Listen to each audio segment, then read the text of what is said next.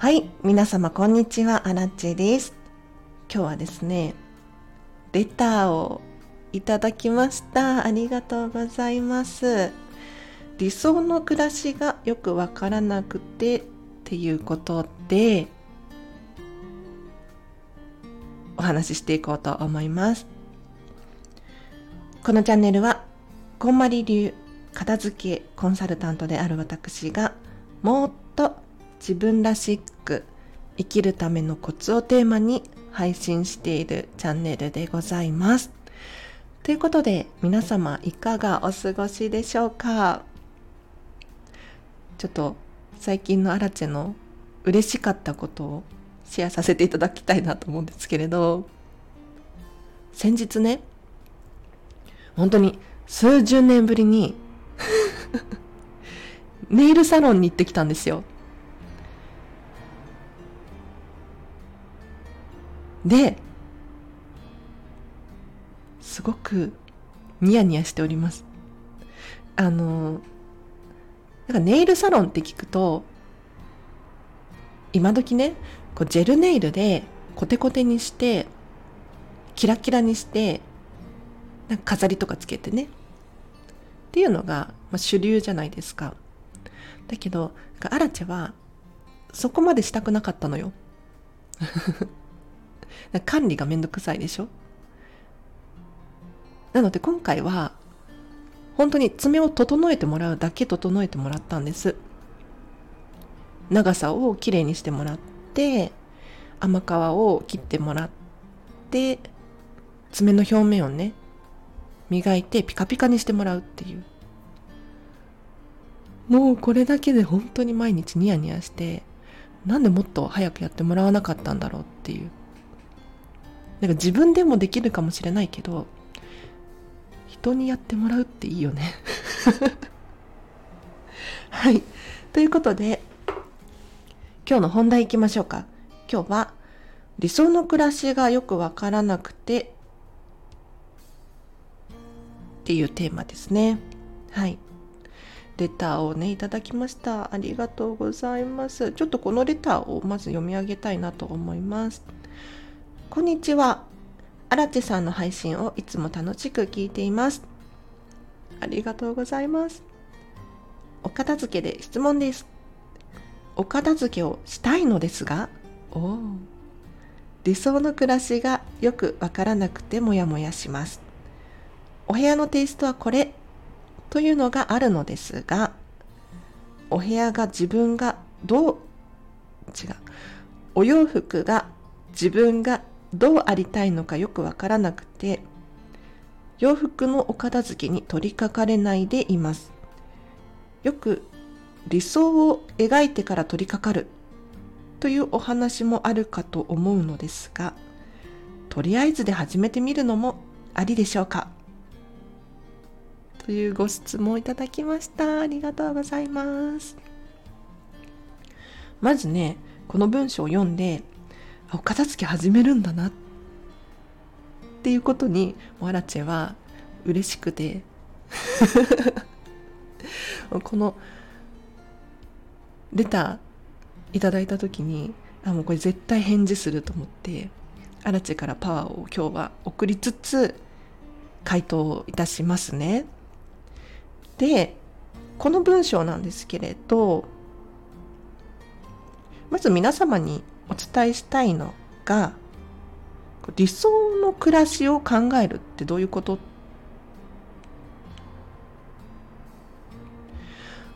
こんまり流でお片付けをする際に、まず最初のステップ、理想の暮らしを考えましょう。っていうのをお伝えしてるんですね。なんでかっていうと、これが片付けが終わった後のゴールになるからなんです。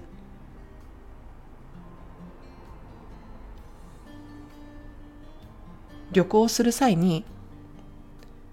行き先がわからないままスタートすると、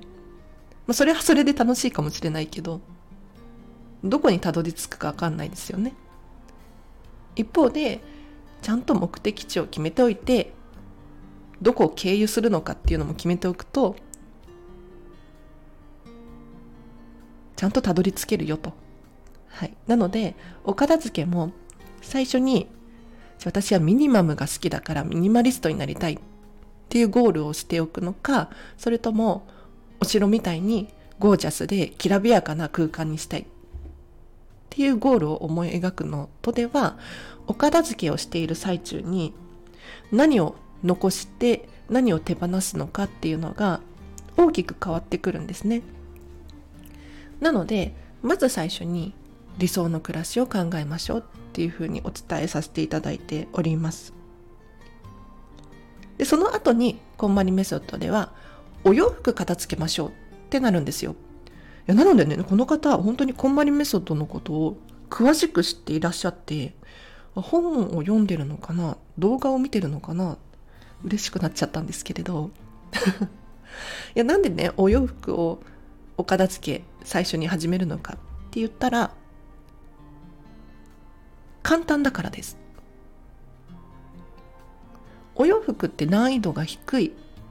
とされている、まあ、人によってねちょっと違う人もいるかもしれないんだけれど。というのも皆様お洋服毎日着ますよね。だけど食器とか使わないやつあるじゃないですか。毎日は使ってない。ってなってくるとやはり毎日鏡を見てあこれかわいいな。今日はこれを着ていきたいな。っていうふうにいつも考えているお洋服だったら始めやすいんですよ。なので理想の暮らしを考えてじゃあお洋服いざ始めてみましょうかっていうこの順番がありますと。で今日いただいたレターはお洋服の理想が分かりませんよっていうことなんです。この方本当に素晴らしいね。あの片付けのレッスン始める前に本当に理想の暮らしどうですかって聞くんですよ。じゃあ朝何時に起きて何を食べたいのかどんなお洋服を着て誰とどんな会話をしたいのかっていうふうに聞いていくんですけれど今度はお洋服の理想とかも聞いていくんですよ。例えば、ま数全量はどれくらいがいいかなとかどういうふうに収納したいクローゼットに綺麗にお洋服屋さんみたいに収納したいのかそれとも引き出しの中にもうとにかく小分け小分けにして T シャツはここパーカーはここジーパンはここっていうふうにきちんと管理をしたい派なのか。理想をねいろいろ描いていただくんですけれどこの理想がよくわからないんです。こういう方もね多くいらっしゃると思うんですよ。私の片付けのお客様の中にもやはりね理想の暮らしがわからないっていう人本当に多いです。というのもねそもそも考えたことがない方がほとんどで今ね目の前にアランジンの魔法のランプがありますよと願い事が何でも叶うんです。どんなお家に住みたいですか？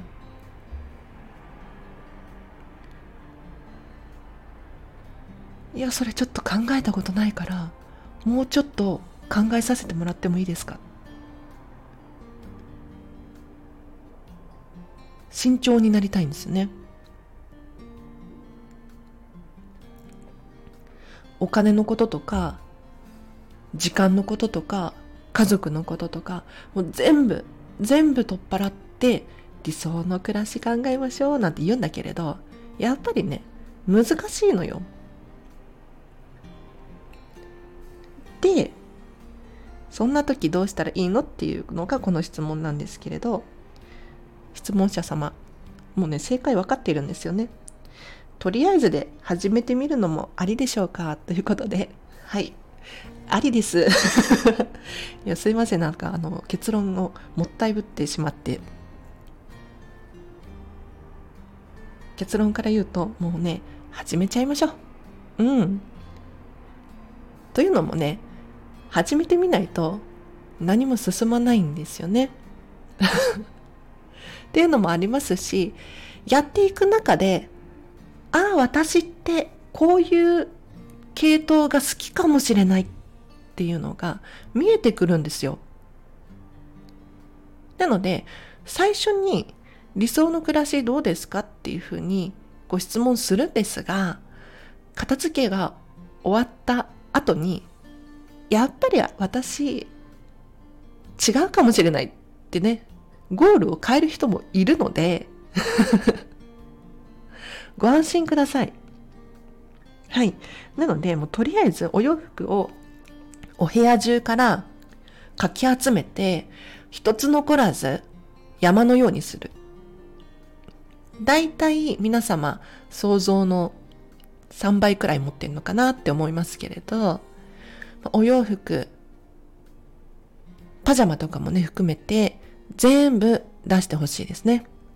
で、そこから私たちはときめきチェックっていうふうに呼んでおりますけれど、好きなものから選んでいくっていうことを忘れずにしていただきたいです。お洋服の山の中から、ああ、これは、そうそう好きだったんだよね。もしくは、次の冬、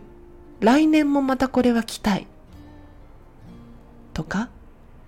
そういうふうに思えるものから選んでいく。で、選んだら、どうしてその服を選んだのかっていう理由を明確にしてほしいんですね。なんとなく、あ、これは好きだから取っておこう。これは可愛いから取っておこう。これよく着るから取っておこう。っていう風にするのではなくって、じゃあなんでよく着るんだろうかっていう理由を細かく明確に出しておく。例えば、これは洗いやすいんですよと。で汚れも落ちやすい。お料理をしたりとか子供たちと遊びに行く時とかにこれを着ると本当に便利。っていうお洋服もあればいやいやこのワンピースはこの柄が可愛くって形も美しい。私の体型に合っている。これを着てちょっとランチに行ったらすごく気分が上がるの。いろんな理由がありますよね。これを明確にしておくとあそっか。私は友達とランチに行きたいんだ。っていう気づきになるんですよ。なのでまずお洋服片付けましょう。片付け始めましょう。で理由を残す理由を明確にしておく。あもちろんねあの手放す理由を明確にするのもいいと思いますね。はい。このお洋服はセールで買ったんだけれど結局一回も着なかった。なんで一回も着なかったかって言ったら形は好きなんだけれど色が似合わない。そういう時はですねこの色は私には似合わないということを教えてくれたんだ。これすごくハッピーですよね。あとはセールで安く買ったっていうのが嬉しかった。これもハッピーですよね。なのでもしねお洋服捨てるものがあった場合は必ず感謝して手放しましょう。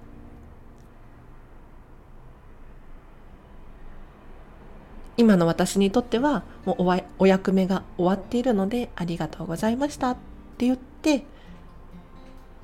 ゴミとして捨てるのかリサイクルショップ持っていくのかまたまた何雑巾として使うのかまあわからないですけれどはい自分のご自身の心地よい方法で手放していただきたいなと思います。では今日は以上です。皆様いかがでしたでしょうか？あの、アラチェもね、最初理想の暮らし本当にわからなかったんですよね。というのも5年くらい前かな片付けをし終わったんですけれど当時ねこんまりさんの本を読んで一人でやってたんですよ。で理想の暮らしを考えるんだけれどもうアランチェの理想って言ったらさ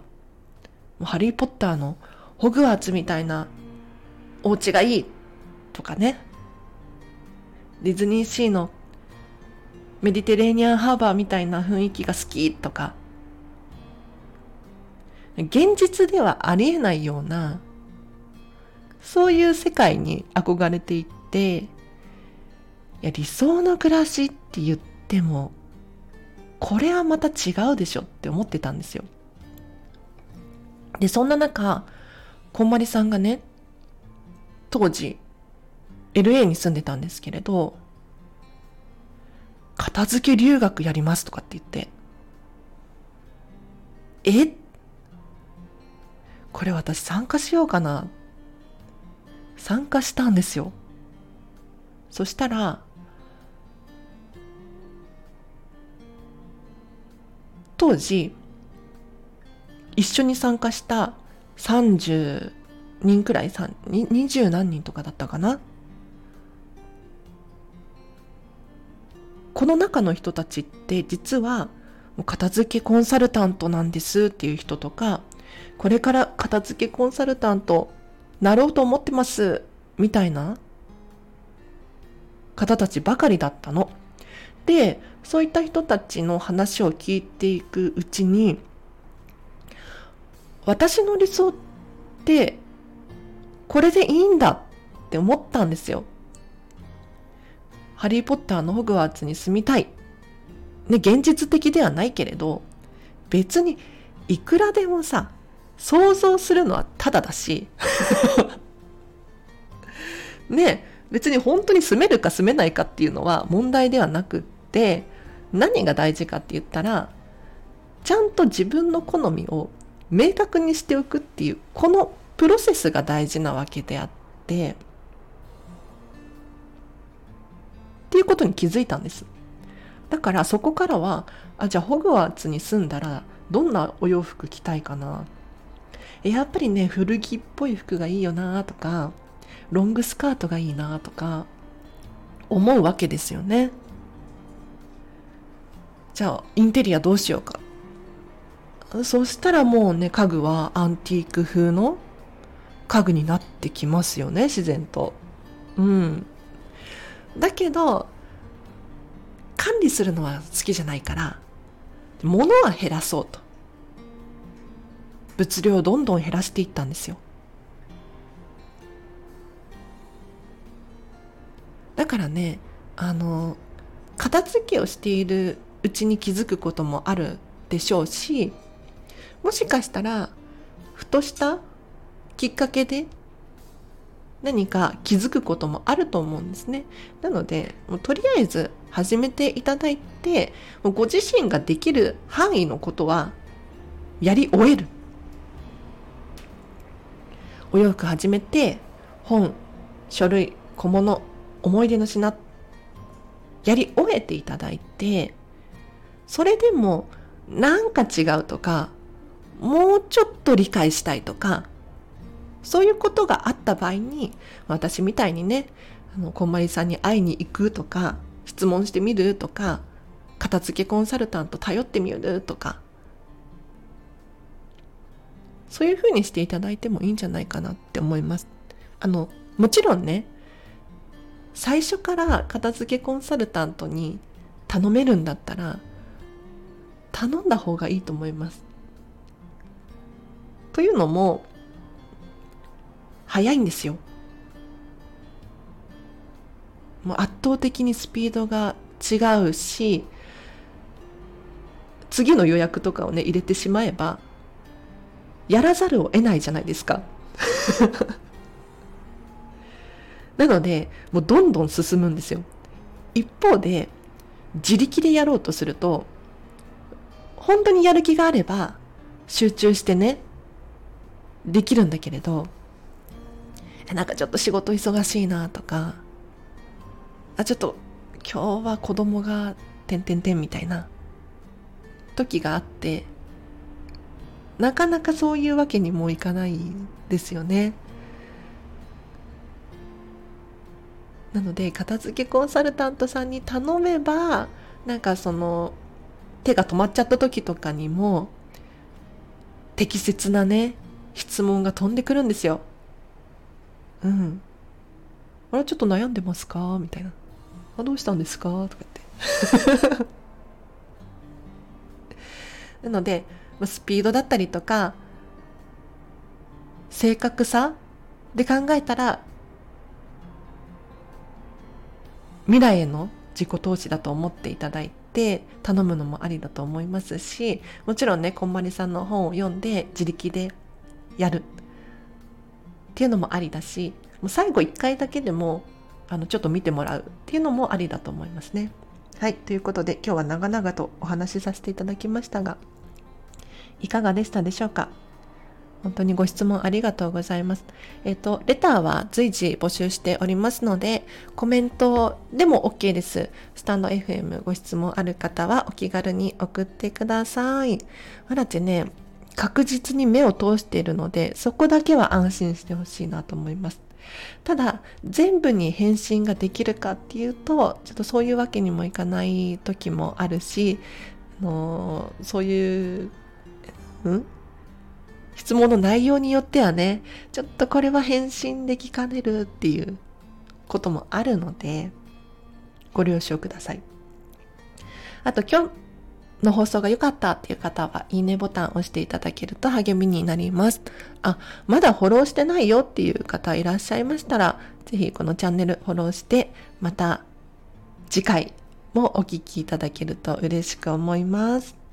では、あお仕事のご依頼などございましたら、まあ、コメントやレターでも OK ですし、お問い合わせフォームを貼っておくので、そちらからお気軽にお問い合わせください。では、今日は以上です。皆様お聴きいただきありがとうございました。今日のこの後もハピネスを選んでお過ごしください。あらちでした。バイバーイ。